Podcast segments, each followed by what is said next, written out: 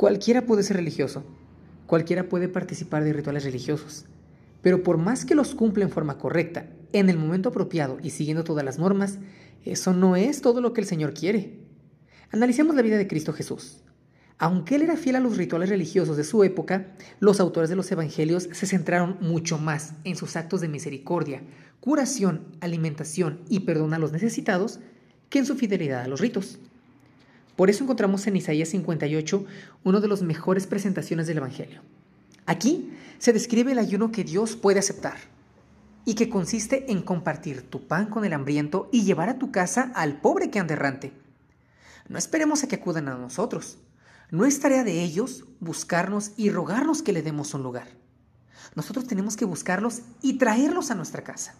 Nosotros deberíamos derramar nuestra alma en procura de ellos.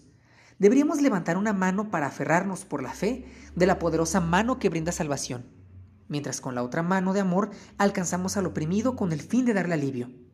Es imposible que nos aferremos de la mano de Dios con una mano mientras empleamos la otra para servir a nuestros propios placeres.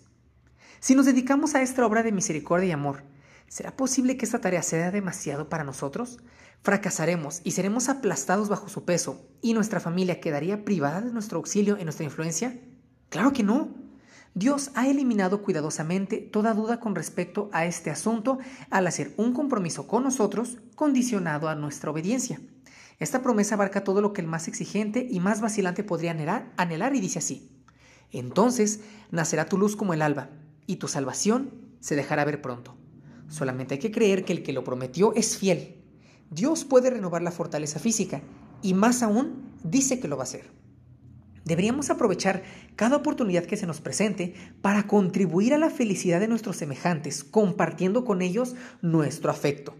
Las palabras bondadosas, las miradas de compasión, las expresiones de aprecio serán como un vaso de agua fresca para el sediento en el caso de muchas personas solitarias y afligidas una palabra de ánimo, un acto de bondad, aliviarán muchísimo las cargas que pesan sobre muchos hombros fatigados.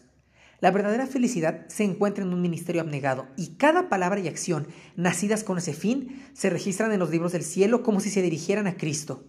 Vivamos bajo el resplandor del amor de Jesús. Entonces seremos una bendición para el mundo. Cada deber cumplido, cada sacrificio hecho en el nombre de Jesús produce una excelsa recompensa. En el mismo acto del deber, Dios habla y da su bendición.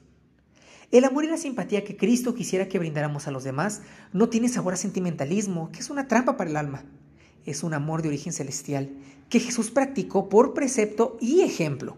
El amor de Jesús es un principio activo que une un corazón con corazón en lazos de comunión cristiana. Cada persona que entra en el cielo habrá sido perfeccionada en amor en la tierra, porque en el cielo los objetos de nuestro interés van a ser el Redentor y los redimidos.